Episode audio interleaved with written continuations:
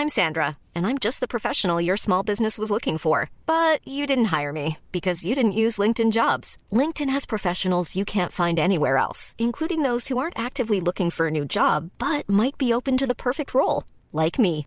In a given month, over 70% of LinkedIn users don't visit other leading job sites. So if you're not looking on LinkedIn, you'll miss out on great candidates like Sandra. Start hiring professionals like a professional. Post your free job on linkedin.com/people today. Planning for your next trip? Elevate your travel style with Quince. Quince has all the jet-setting essentials you'll want for your next getaway, like European linen, premium luggage options, buttery soft Italian leather bags, and so much more. And it's all priced at 50 to 80% less than similar brands. Plus, Quince only works with factories that use safe and ethical manufacturing practices. Pack your bags with high-quality essentials you'll be wearing for vacations to come with Quince. Go to quince.com slash trip for free shipping and 365-day returns.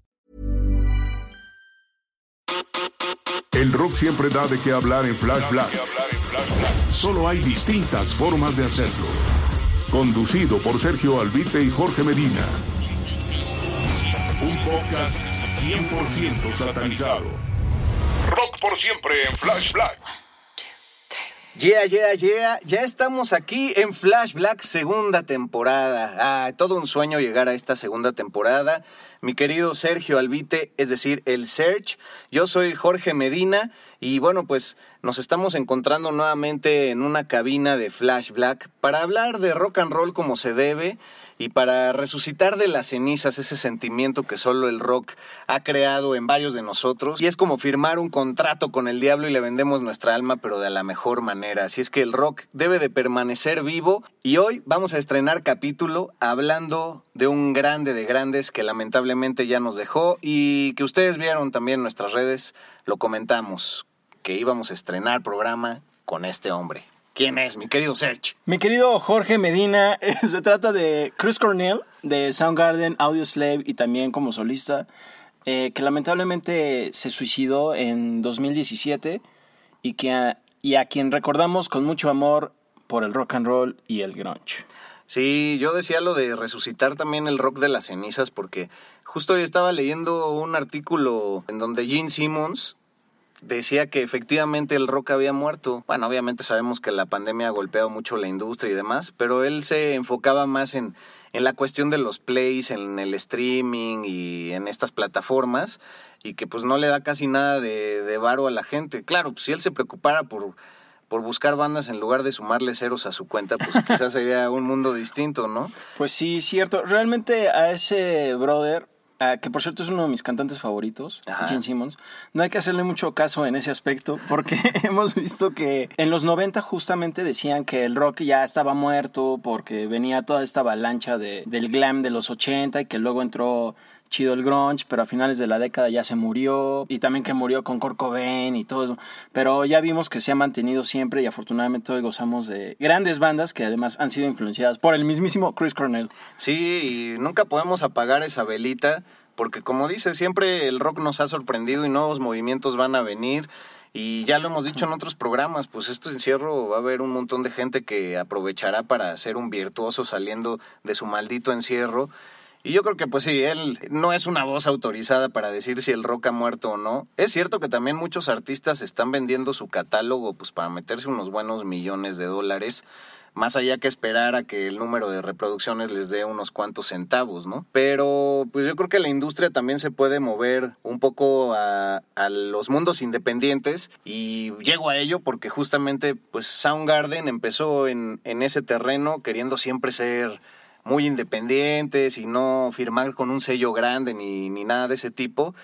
Y pues luego el mundo les dio la razón y por algún extraño movimiento de los astros, Seattle se volvió eh, pues el pináculo y el nacimiento de un movimiento que ahora conocemos como el grunge, pero que quizás ellos en su momento no, no lo veían como algo conjunto. Si eran bandas que, que convivían, ¿no? Pero que no, pues que no era un movimiento pensado, sino que simplemente fluyó. Sí, eso que mencionas, mucho se ha hablado del grunge, que ellos lo iniciaron haciendo rock and roll y muchos se lo atribuyen este tipo de sonido al clima de esa ciudad que es así como lluvioso, eh, como apagadón, como que siempre nublado y siempre todo húmedo, ¿no? Y, y como que eso los agüitaba, por decir, pero ellos eh, explayaron todo, digamos, ese clima, toda esa experiencia de vivir en esta ciudad, que ahora es emblemática en, en el país gracias al grunge, eh, para dar a conocer este estilo de música que eh, surgió también no solo a través de Soundgarden, sino Nirvana, Pearl Jam, y Mother Love Bone, que los men- mencionaremos más adelante. Ajá. Ah, ve, vi, vi tu cara de sorpresa, amigo. Ah, Venga. O, o los Screaming Trees también. Ándale, exacto. Y gracias a eso tenemos hoy grandes álbumes que podemos reconocer como clásicos. Sí, así es. Y bueno, pues, ¿dónde empezar con Chris Cornell? Pues... Ah, canijo. Ah, caray. Pues, primero que nada, por su guapura. Ah, no es cierto. Siempre ha- sido considerado muy guapo por todas las chavas. Y bueno, Sí. chavos, ¿no? Me- Es muy bien parecido. Bueno, era muy Sí. bien parecido. No sé a quién, parecido a quién cuando se dice esa expresión. sí. Pero lo era. eh, carismático. Exacto. Originario de nacimiento de Seattle, Washington. Porque, por ejemplo, Eddie Vedder es eh, originario de Illinois, si no me equivoco. Ah, venga.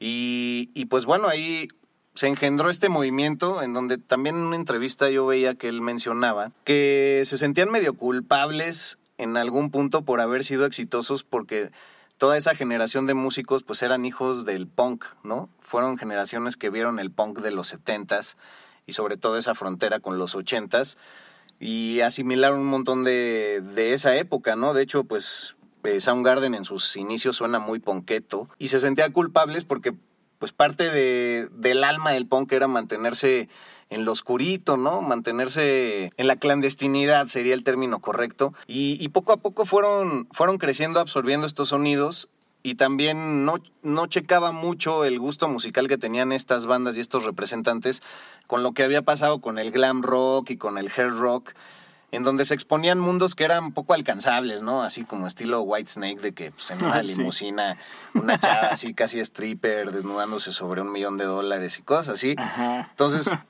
creo que la- uno de los éxitos del grunge, en palabras también de Chris Cornell, es que pues veías a tipos vestidos como tú, como se vestirían en tu escuela, y decías, pues si no hay música chingona que me guste, pues vamos a hacerla nosotros, cabrón, ¿qué Sí. pedo?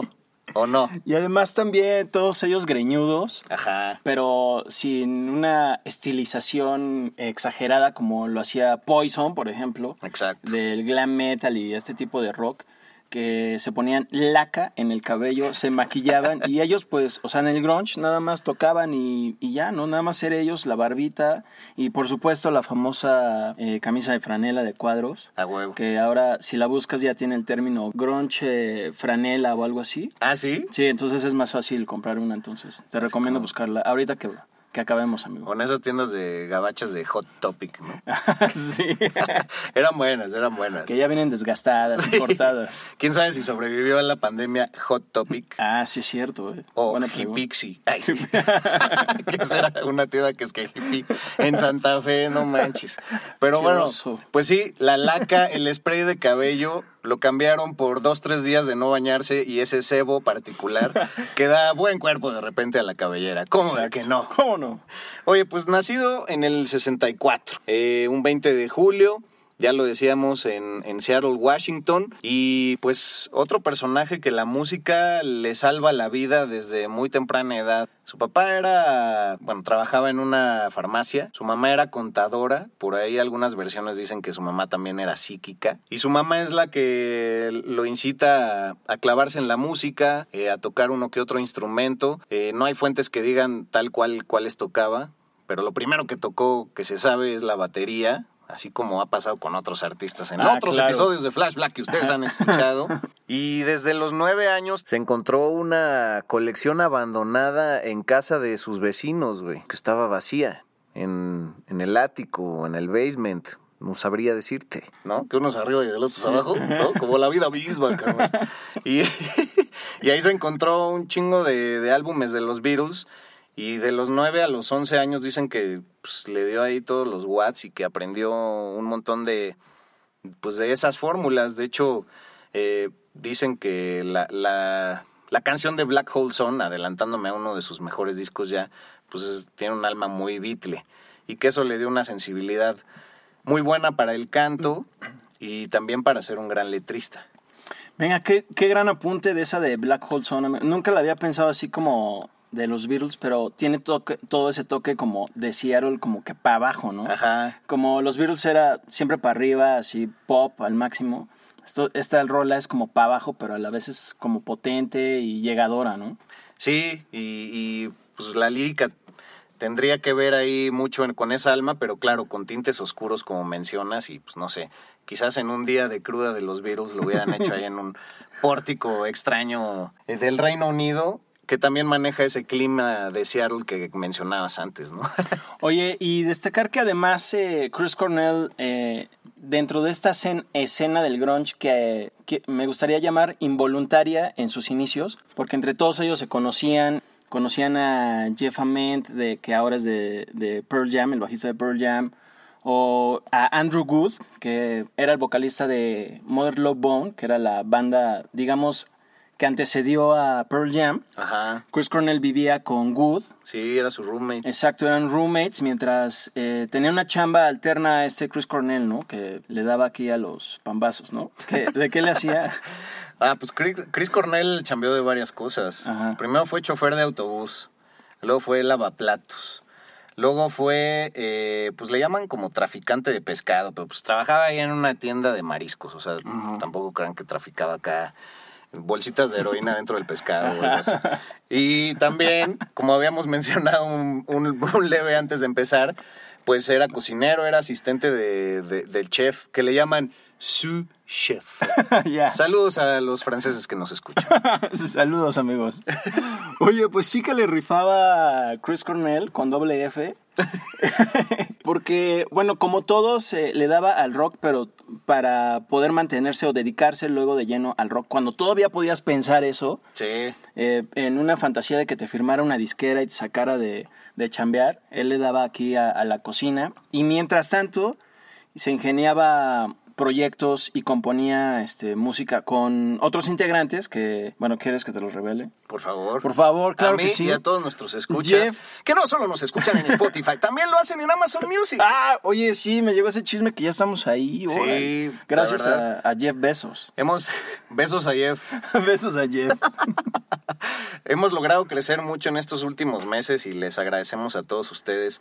Esta es una plática entre amigos, entonces no, no hay escaleta, no hay guion. Exacto, claro. Solo hay estudio sobre el personaje del que estamos hablando y de las bandas que están eh, pues inmiscuidas en este asunto, ¿no? Perdón por ir de allá para acá, de allá para acá. Aunque ahorita nuestro productor ya nos está diciendo que ya regresemos otra vez al tema. Sí. Ok, ya, ya regresamos. ¿Cuánto nos queda? Ok. Bueno, entonces regresamos al tema, amigo. Chris Cornell siempre se ha ca- caracterizado por ser un gran compositor y letrista, Ajá. porque, bueno, también es un guitarrista, que, por ejemplo, en Soundgarden no era la guitarra líder, pero siempre era el de acompañamiento, ¿no? Que algo que llamaba mucho la atención. En comparación a estas bandas del glam metal, que el cantante, como decías, pues se paseaba por todo el escenario, se lucía, lucía su cabellera y todo esto. Y Chris Cornell, pues era todo lo contrario, ¿no? Era rock absoluto, pero centrado solamente en, en dar un buen show. Sí, y bueno, eh, no hemos tocado todavía el tema de, del gran alcance de, su voz, el gran registro que tenía, el gran rango, un rango de multioctava, que eso quiere decir que, pues bueno, hay ocho grados entre cada dos notas de la escala musical. Él alcanzaba casi hasta cinco octavas, unos graves muy vibrantes y, y pues todos sabemos el poder que tenía también cuando se dejaba ir, ¿no? Con todo, con esos gritos. Y curioso también que empezó cantando, tocando la, la batería, cuando tenía su primer grupo que era de, de covers, que se llamaban The Shemps. Y ahí es a, a donde conoce primero, pues, al guitarrista que siempre estuvo, Kim Thale. Ajá. ¿Sí es ¿sí? Sí.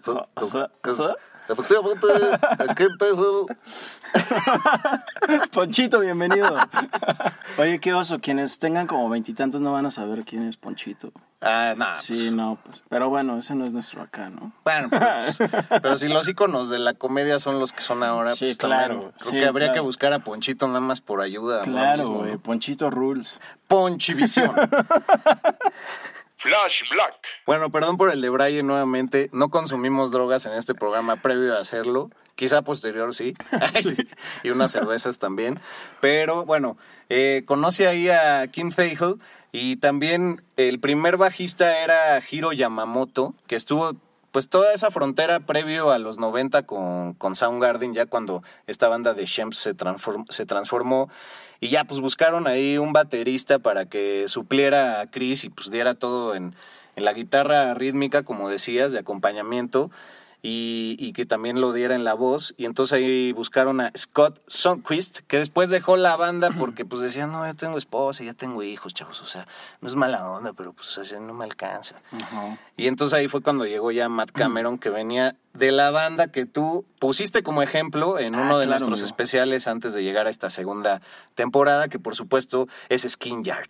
Sí, justo Skinyard, su guitarrista Jack Endino, que como mencionaba en, ese, eh, en esa entrega especial de Flash Black, fue alguien que creo que ayudó mucho a dar a conocer el grunge a nivel producción, pero ya a nivel eh, también de pues de discos, ¿no? Hacia afuera, no solo produciendo a, a, esta, a estas bandas, ¿no? Sino también él dando ese toque de producción, etcétera. Entonces, él es quien justamente produce el primer álbum de Soundgarden, que salió en 1987, que se llama Screaming Life, que donde todavía está este bajista, Ajá. que bueno, no fue el mismo que perduró durante toda la carrera de Soundgarden. Yamamoto. Exacto, justo Yamamoto después, pero se...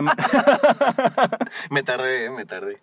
Eh, pero bueno, gracias a Endino se le da pues un sonido bastante orgánico, bastante sencillo, pues crudón a, a este debut de la banda, que afortunadamente es el que empieza a hacer ruido pues en la escena no solo de, de Seattle, sino también a nivel internacional, digo, perdón, a nivel nacional Ajá. en Estados Unidos. Y bueno, de ahí se empiezan a mover otras cosas eh, con Chris Cornell, que son otros grupos que mencionaremos un poco más adelante. Por favor, continúa, amigo. No, y, y aparte, pues es- existieron estos dos EPs, ¿no? El Screaming Live, como decías, y el FOP, que luego salieron como conjuntados y se toma como que fuera su primer álbum, Ajá. ¿no? Y ya con una disquera independiente también, la SST, eh, sacan el gran Ultra Mega OK. Pero quisiera hacer un paréntesis nuevamente, mi querido Serge, y decir que, pues, ¿de dónde viene todo este talento también de, de Chris Cornell? Un hombre que no todo fue dulzura y color de rosa en su vida. Desde niño padecía mucha ansiedad. Su padre era de origen irlandés católico y su madre era de origen judío. De hecho, el verdadero nombre de Chris Cornell, para todos ustedes que pues, nada más creen que su primer apellido era Chris Cornell, no. Él se llamaba Christopher John Boyle Cornell. Ah, venga. Y cuando sus padres se divorcian, decide eh, tomar el apellido materno para usarlo artísticamente y creo que le, le quedó a la perfección, ¿no? Y bueno, pues yendo a esto de- su ansiedad y demás, él cursó en, en una escuela católica de la cual tuvo que salirse muy temprana edad porque le hacía demasiadas preguntas a los maestros. Era un hombre soñador, era un hombre que no le encontraba mucho sentido a la religión. De hecho, él se declaró agnóstico ya grande en algunas entrevistas. Por más que cuando se casó con su segunda esposa, pues tuvo que adquirir la religión griega ortodoxa porque su su esposa, eh, con la cual estuvo hasta el día que él falleció, era de este origen griego y pues bueno, para tener una boda como se debe, de esas que ya no hay ahora, sí. que bueno, que, que qué bueno que no, por un lado, porque pues lo obligaron así a que se bautizara y todo, pues para tener la boda griega como se merece. Y bueno, a lo que voy es que él pues tuvo un consumo de drogas muy, muy temprano, o sea, desde los 12 años ya había probado el LSD, la marihuana y un montón de drogas y ansiolíticos de receta, que no sé si ahí también influía que como su papá era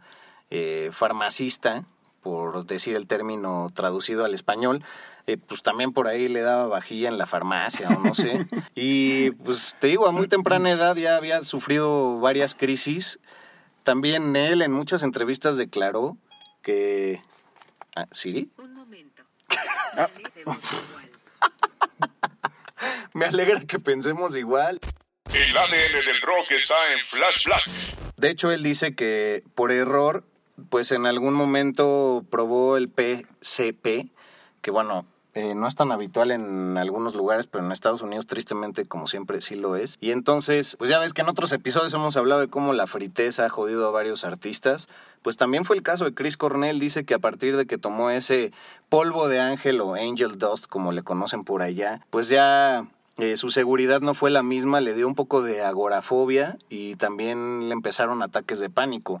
Y por esta falta de confianza con su familia, eh, pues él no fue capaz de expresárselos y pues la música acabó siendo el revulsivo que lo hizo salir de esos casi dos años de depresión en donde pues el exterior le causó un miedo, el cual nunca pudo controlar y se volvió en muchos episodios de depresión a lo largo de su vida, en donde pues también teniendo dos padres que eran alcohólicos, pues él mencionaba que el alcohol, él considera que es más bien la entrada a todas las demás drogas porque pues hace que todo te valga madres y, y ya no piensas, contrario a lo que se dice de la marihuana. Textualmente, eso decía él. Perdón, me fui un poco por las ramas, ya estábamos en la música. Ajá, lo- sí. Y ya Nos pusimos el pian- bajoneamos, El, pianito triste. Sí, nos bajoneamos, ya nos bajoneamos. Pero bueno, también mencionar que justo eso que dices de Chris Cornell eh, se mantuvo pues hasta su fallecimiento, ¿no? Que se dice que, eh, bueno, de alguna manera se suicidó pues porque estaba en este estado de depresión y porque también uno, hubo una mala prescripción de, de estos, de estos medicamentos. Que digo, qué difícil pasar por toda una vida con, con esto, ¿no? Sí, él estuvo sobrio desde el 2006 y fallece en el 2017, entonces también, justo como decías, eh, su esposa dice que su muerte fue en circunstancias muy raras porque habló con él por teléfono poco antes de que supuestamente se suicidara y desde ahí lo escuchó muy raro y entonces hablaba por teléfono con el guardaespaldas que tenía fuera de la habitación. Y a este guardaespaldas no le quisieron abrir la puerta a los de seguridad del hotel, que bueno, esto ocurrió en Detroit, Michigan, ya Ajá. en la última gira que estaba haciendo Soundgarden después de pues una segunda reunión, si no me equivoco, ¿no? La primera ocurrió en 2010 y en 2017 Sí, andaban exacto. por ahí otra vez. Sí, se reunieron y bueno, estuvieron ahí dando unos shows. Pero ya esta segunda, digamos, reunión fue más marcada porque sacaron un nuevo álbum después de casi 13 años o algo así, eh, que fue el disco de King Animal. Pero bueno, eso lo hablaremos más adelante porque regresamos en el tiempo.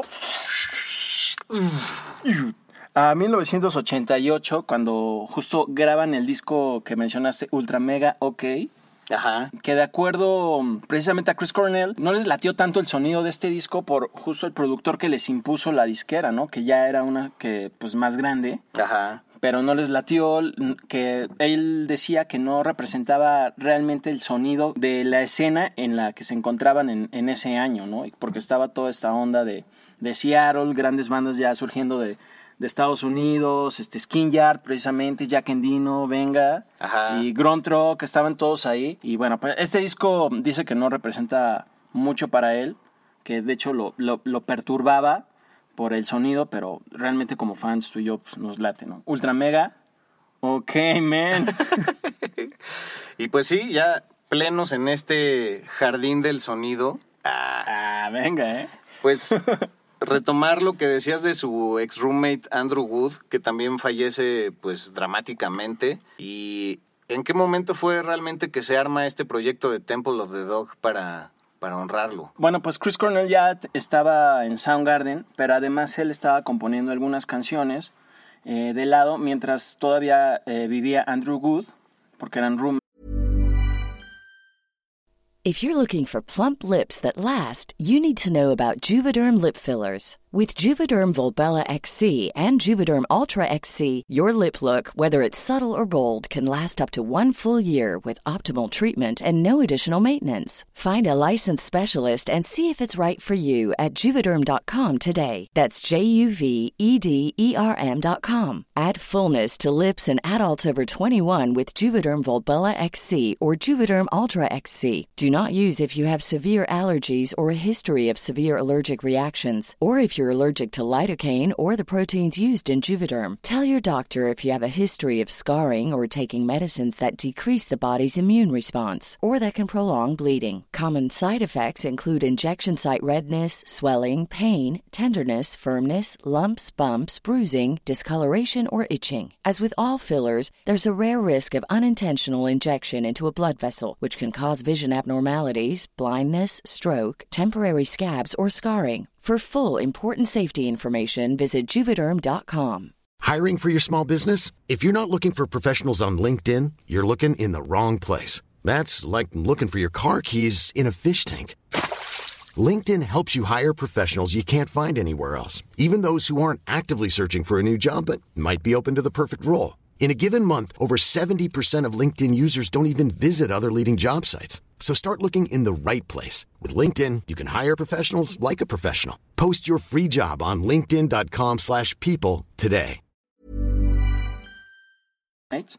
Eh, Good estaba en la banda Mother Low Bone, que justo era una especie. eh, estaba con Jeff Ament y Stone Gossard, o Gossard, eh, que son el bajista y guitarrista respectivamente de Pearl Jam. Y era una banda tipo Guns N' Roses, entre Guns N' Roses y Pearl Jam, ¿no? Y entonces eh, Cornell le dice a estos brothers, oigan, pues tengo una idea para una banda, este, pues qué onda, ¿le entran o qué? Y es así como surge Temple of the Dog, que justo el nombre, Temple of the Dog, sale de una canción de Mother Low Bone, que se llama Man of Golden Words. Y pues ya forman esta banda que realmente es, un, es Pearl Jam sin Eddie Vedder, pero con Eddie Vedder, ¿no? Porque Eddie Vedder hace unos coros en, en este disco, pero es un disco que sale antes de Ten, el debut de Pearl Jam. Entonces, Sí, eh, realmente no se puede, no creo que se le pueda atribuir a Temple of the Dog el- la formación de, de Pearl Jam, porque ya estaban viendo qué onda Ament y Gossard con McReady Ajá. y Eddie Vedder, pero pues les dicen, oigan, pues cáiganle aquí, y este, hacen unos coros y pues ya luego grabamos nuestro disco. Ah, pues ahora le va. Y bueno, surge este disco de Temple of the Dog que... em, Pueden encontrar en todas sus plataformas. Exacto, también. man. Prácticamente todo el disco, salvo tres canciones, las compone Chris Cornell. Entonces creo que a él se le puede atribuir realmente pues este gran proyectazo que, que es ese álbum, ¿no? Flash Black. Un podcast 100% satanizado. Pues sí, una época en la que, como decía eh, al principio, él se entregó a la música para expresar lo que realmente quería y para escuchar en una banda lo que a él realmente le hubiera gustado y él pues lo acabó conformando junto con grandes secuaces. De hecho, por ahí en, en All Music definen de una forma muy interesante el sonido de Soundgarden y es que podría ser una fusión entre los Stooges y MC5 chocando de frente con Black Sabbath y Led Ah, Zeppelin. venga. ¿Eh? Qué buena definición. Muy buena, con una furia heavy metal, pero a la vez punk, eh, con mucho feedback, con mucha actitud en el escenario, con headbangueo, como decías, greñas saliendo de aquí para allá.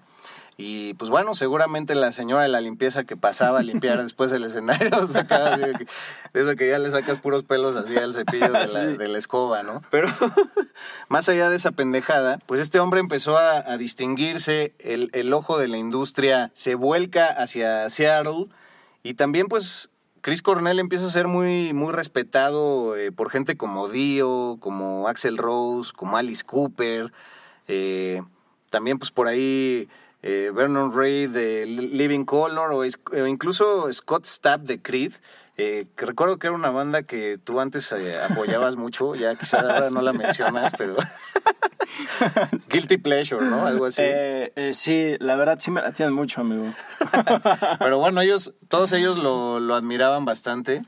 Y, ¿Y cómo fue que llegamos a, pues a estos grandes álbumes ya de principios de los 90, mi ser? Porque Sí, pues después de que se rifan el Ultra Mega OK eh, y antes todavía del poderoso disco de Temple of the Dog, se rifan el álbum de Louder Than Love en 1989 que sacaron por ahí y que los produjo el mismísimo Terry Date, que también produjo a bandas de heavy metal como Metal Church, Dream Theater, incluso el debut de Dream Theater, Sanctuary y Overkill. Y los menciono porque, aunado a lo que dijiste hace unos minutos, eh, Chris Cornell realmente era como un cantante de heavy metal, pero enfocado en lo alternativo, ¿no? Y diversificando su estilo en el, en el punk y hardcore. Entonces es así como se rifan este gran álbum que es Bad Motorfinger, que para mí es mi favorito de todos los tiempos de Soundgarden. ¿Ah, sí? Sí, es mi favorito incluso por el, el tuyo, pero Ah, no lo sí. mencionamos aún. Ah, ok.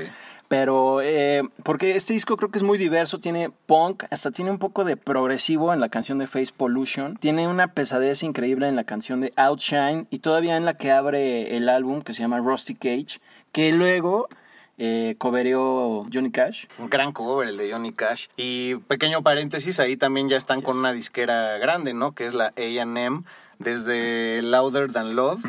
y, y bueno, pues eh, es la primera banda grunge grande que firma con un sello grande. Antes incluso que Nirvana, que por supuesto ni había aparecido en ese momento, o incluso Pearl Jam.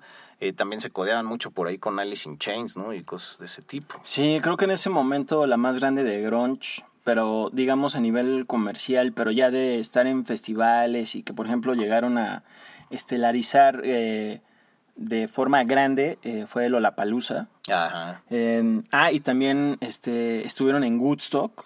Ah, y también le abrieron a Guns N' Roses, ¿no? Un buen tiempo. Sí, y alternaron con muchas, con muchas bandas heavies de la época, pero a la vez también con muchas bandas alternativas, como también Melvins, por ejemplo, que más adelante este, aparecen por ahí. Los mencionaremos eh, en unos instantes más.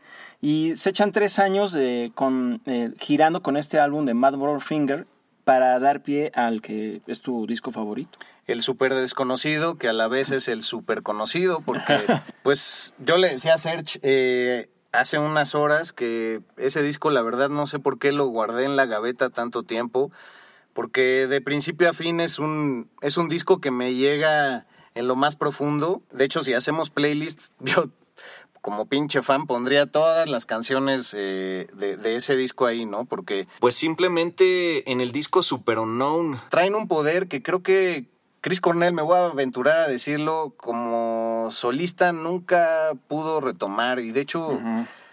Chris Cornell como solista a mí me transmite demasiada melancolía, me da muy para abajo e incluso hizo un disco ahí popero con Timbaland, o sea, Sí, que no está mal producido porque Timbaland es una reata en eso, pero dices, ay güey, desde las rolas que, que también hizo para películas como Great Expectations o ah, claro. sí. James Bond, o sea, tienen lo suyo, pero no, sí, ahí, ahí sí es donde me transmite como ese lado melancólico y depresivo de su vida. Pero bueno, ya me viajé, ¿verdad? Sí, sí, sí. Flash Black. Pero después de estas risas, mi Serge, ¿tú qué opinas del, del Super Unknown? Pues a mí me parece. Ah, bueno, para empezar, es- también está mi rola favorita, una de mis all time favorita, ah, hablando bien millennial, de Soundgarden, que es Spoonman. Ah, claro. Que por cierto, mi equipo de básquetbol de fantasy se llama Spoonman. ¿Ah, sí? Es un tributo a Soundgarden, de mis bandas favoritas. Y es producido por Michael Bainhorn, que era mm, muy popular en el rock alternativo durante los 90. Ajá. Tan así que bandas que, o solistas que ni al caso con el alternativo como Aerosmith u Ozzy Osbourne, luego lo llaman a él para que pues, así también los produzca, ¿no?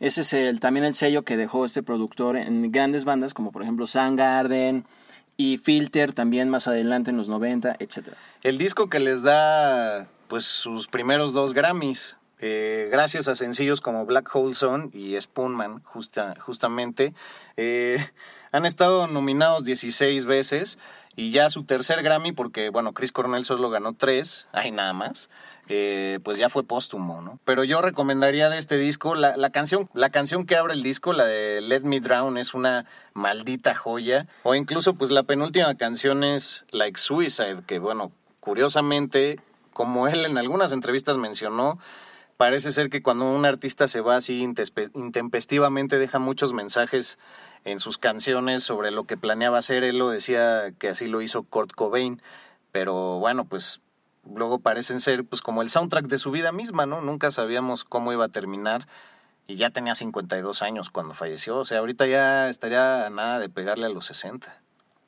Venga, sí es cierto, güey. Sí, me quedé así pensando porque, pues qué fuerte. Además, siempre se mantuvo en gran forma vocal. Sí. Eh, y era un Forever Young, se veía muy joven. sí, exacto. verdad. Siempre, siempre estaba como fit. Y afortunadamente siempre manteniendo el rock. Después sacaron el Down on the Upside, que fue en Ajá. 1996, que realmente es el último con el que prácticamente anuncian casi casi su retiro. Sí, Bueno, en su el- separación. Sí, que en el 97 ya se concreta, ¿no? Exacto. Eh, ese álbum está chido. No es de mis favoritos de Soundgarden, pero creo que tiene muy buenas rolas. Tiene bastante diversidad. También mencionar algo que gracias a no solo a Chris Cornell, sino también a Matt Cameron, que a pesar de ser baterista, muchos menosprecian a los bateristas, también son compositores. Ajá. Crearon eh, grandes rolas, pero que no eran como las clásicas de cuatro cuartos, o sea, hablando en, en métricas. Hacían siete octavos o bastantes de brayes ahí que te suenan así raro, que dices, oh, ¿qué, qué pasó ahí? Ya sabes que te mueven el tiempo y todo eso. Eso lo, lo hacían muy característico en su sonido. Caso muy diferente a otros como Pearl Jam o, o Nirvana, ¿no? Que era más básico, que no se menosprecia, al contrario, está chido. Sí. Pero bueno, es algo de valorar también de Chris Cornell y Soundgarden. Y oye, sí me gustaría también hablar de, de su etapa solista, porque a mí como a ti me sacó de onda y pues me perdió justo con ese álbum de Scream que parece como de Cristina Aguilera. Nada, nada contra ella, pero... No, sí, y eso que se salió en el 2009, pero el Euphoria Morning, que fue su primer solista de, del 99, donde venía este bonus track que era parte de la película Grandes Esperanzas, como ya adelantaba. Ah, sí. Pero un bonus track en Japón y que luego se volvió parte del soundtrack. Y que pues el gran sencillo de ese disco era la de Can't Change Me, ¿no? Pero ah, también se me hace como muy para abajo. Sí, ¿no? es, está, es como, creo que ya reflejan lo que realmente quería hacer él y también anímicamente lo, pues, lo refleja con, con esta etapa pues depresiva, como pues, que va para abajo, que justo es, es de, la, de la película de Alfonso Cuarón, ¿no? Exactamente. ¿Quién, ¿Quién iba a pensar? Iba a ganar un Oscar. Ya desde ahí se le veían buenos pasos. Exacto. Pero bueno, consulten podcast de cine para eso. Exacto. Y no, y luego en el 2015 todavía, pues dos años antes de morir, saca su, su último disco solista, que también está muy bien rankeado, casi como el Euphoria Morning, que le fue muy bien, son baladillas que yo no conecto, la verdad, y estoy hablando del Higher Truth. Creo que todavía rescataría más su etapa con Audio Slave que como solista, aunque también se fue a lo popero un poco, o sea, no podrías creer que la fusión de un miembro de Soundgarden con todos los miembros de Rage Against the Machine, este, sin Zack de la Rocha, por supuesto, pues quedarían algo melosón. Canciones muy memorables y creo que por eso también mucha, mucha gente conoció a Chris Cornell, gente que pues quizá no visita el rock comúnmente y pues encima guapito y así camisetita sin mangas, pues ¡ay! Sí, las camisetitas Chris! Rimbros. Eh, pero sí fue muy característico. ¿Te acuerdas que cuando vino Audio Slave, la única vez que estuvo en México, que fue en el Palacio de los Deportes, fuimos? Sí, 2005 me parece fue, o 2006. sí, con su primer disco con Audioslave. Exacto, por ahí. Ajá. Y, y ya en el 2006 sacan el último disco. Eh, Hicieron tres, ¿no? Hicieron tres. Ajá. Para mí el mejor es el primero. Sí. El segundo creo que ya no pegó tanto como el primero. Tiene algunas rolas más heavies. Y el primero Pero- tuvo como cuatro o cinco sencillos. Sí, tiene así varios sencillos. Me acuerdo que sus, sus videos siempre estaban en MTV, cuando todavía pasaban videos chidos. y ya después el último disco ya no hicieron gira, ya traían broncas entre ellos. Ajá. Y bueno, ya es cuando regresa, a- bueno, Tom Morello y compañía a hacer Rage Against the Machine y, y ya es cuando se dedica de lleno Cornell a su carrera solista, que ya a mí la verdad sí me perdió un poco, debo decirlo, pero bueno, ¿qué le importa a él, no? O bueno, ¿qué le importaba a él? Me acuerdo que vino también a México a hacer un concierto como solista, estuvo en el Salón 21 y no fui, maldita sea, me arrepiento bastante de no ¿Ah, haber sí? ido. Sí, muy triste, amigo, pero bueno, para mí, ¿no? Eh, que no fui.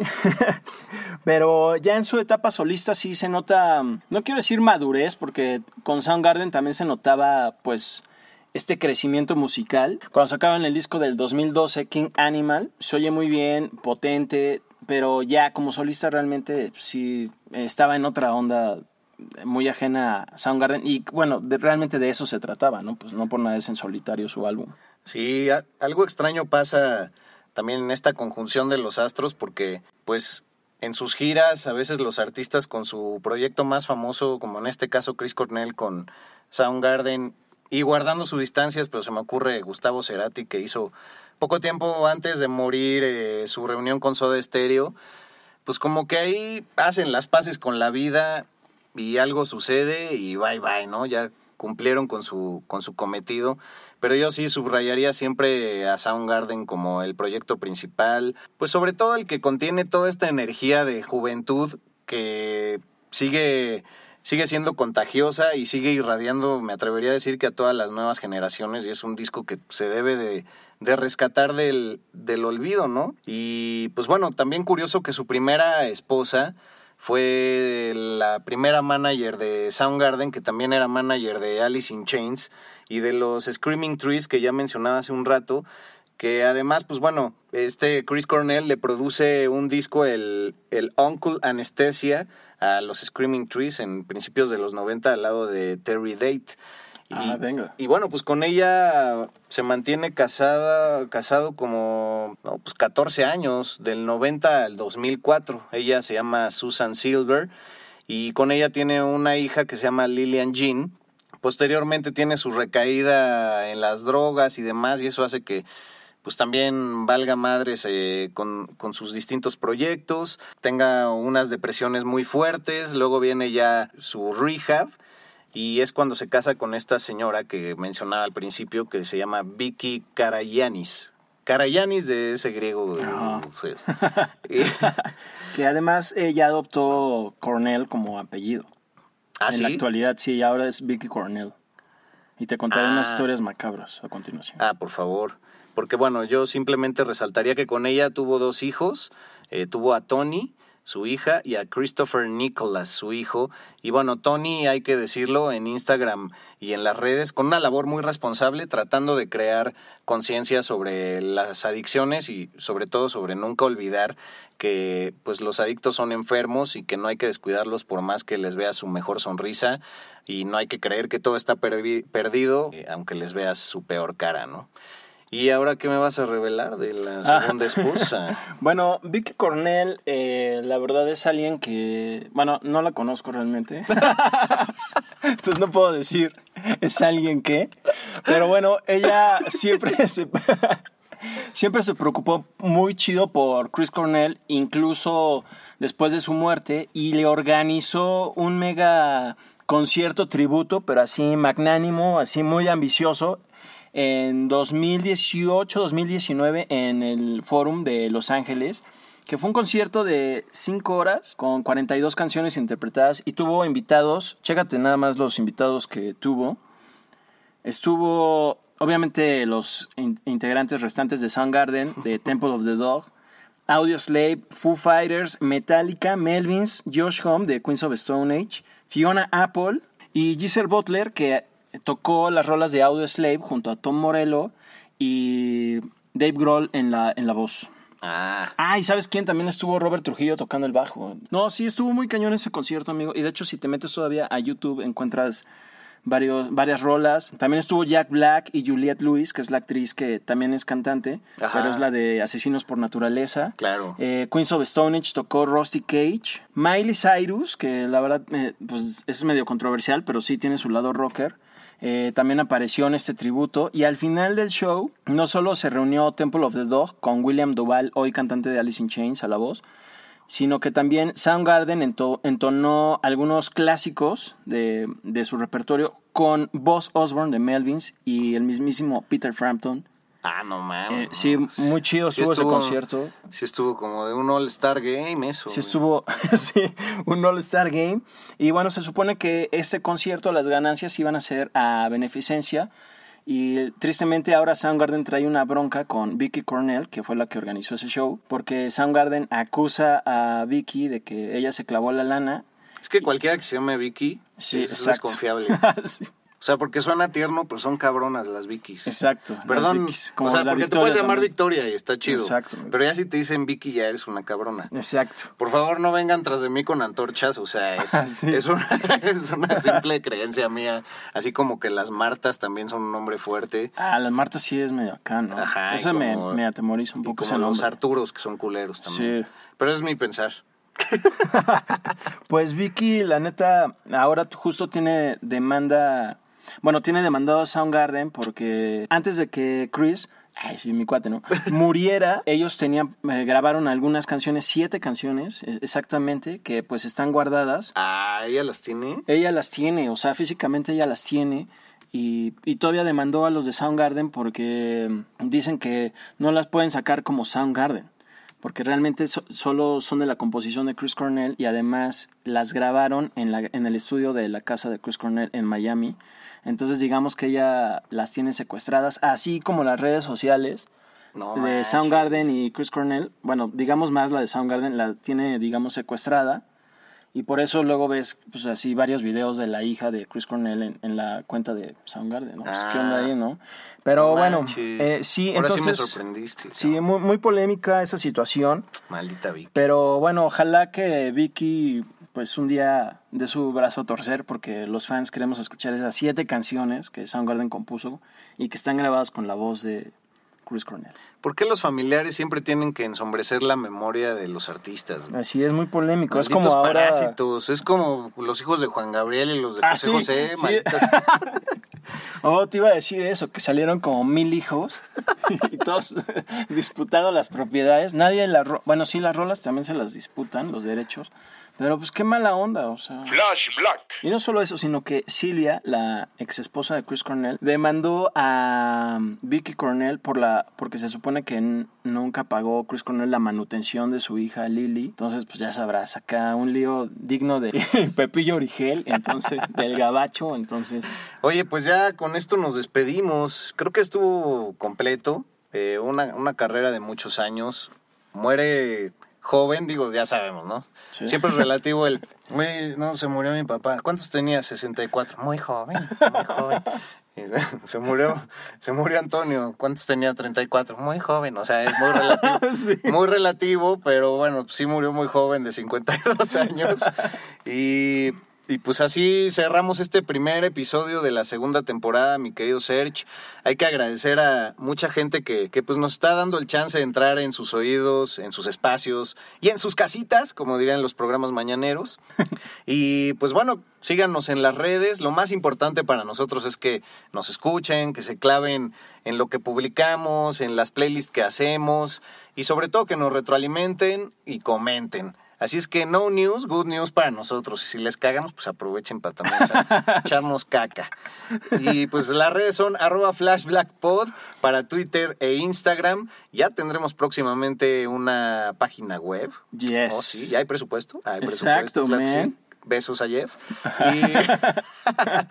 Y, y bueno, en Facebook estamos como Flash Black Podcast. Nuestras redes personales, por favor, mi search. Claro que sí. Eh, yo soy en Instagram eh, como albuitre con B de vaca y también en Twitter. La verdad casi no le doy WhatsApp al Twitter, pero si también me quieren escribir ahí, estoy ahí.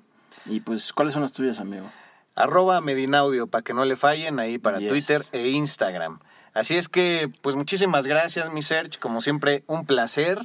Tendremos más sorpresas, más regalos para la próxima. y pues, por supuesto, 10 episodios en esta nueva temporada. Si nos da la gana, si no pueden ser más, pueden ser menos. Ah, la autonomía es lo mejor. Exacto, man. Bueno, pues cuídense y pues por ahí se la lavan. Hasta el huevo. Rock por siempre en Flash Black. Conducido por Sergio Albite y Jorge Medina. Flash Black.